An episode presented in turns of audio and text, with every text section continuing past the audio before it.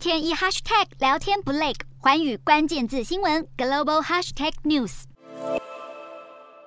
英国伦敦的各大地铁站入口拉下铁门，平时人山人海的场景突然人流大减，这是因为英国十四间铁路公司共五万多名铁路员工在当地时间二十一日发起罢工，创下英国三十年以来最大规模的铁路罢工事件。这一次的罢工分别在二十一日、二十三日以及二十五日举行，期间有八成的列车停驶，只留下两成主要铁路线维持正常运作。发起罢工的五万多人之中，英国国营的铁路公司 Network Rail 的员工就占了四万多人。他们抗议资方削减实际工资、减少退休金，还不断裁员。但让政府最担心的是，罢工行动严重影响民众通勤。英国通膨已经达到四十年以来最快速的成长，民众生活成本不断升高。英国铁路、海事及运输工会在二十日和资方针对薪资调整与工作条件展开谈判，工会要求至少加薪百分之七，资方最后却只答应上调百分之三，谈判破裂成了铁路罢工的主因。但有许多英国民众认为薪资上调幅度远低于通膨率是全国问题。工会也警告，这一次的铁路大罢工象征着一个起点，可能会掀起英国教师、医护人员甚至是律师的罢工行动。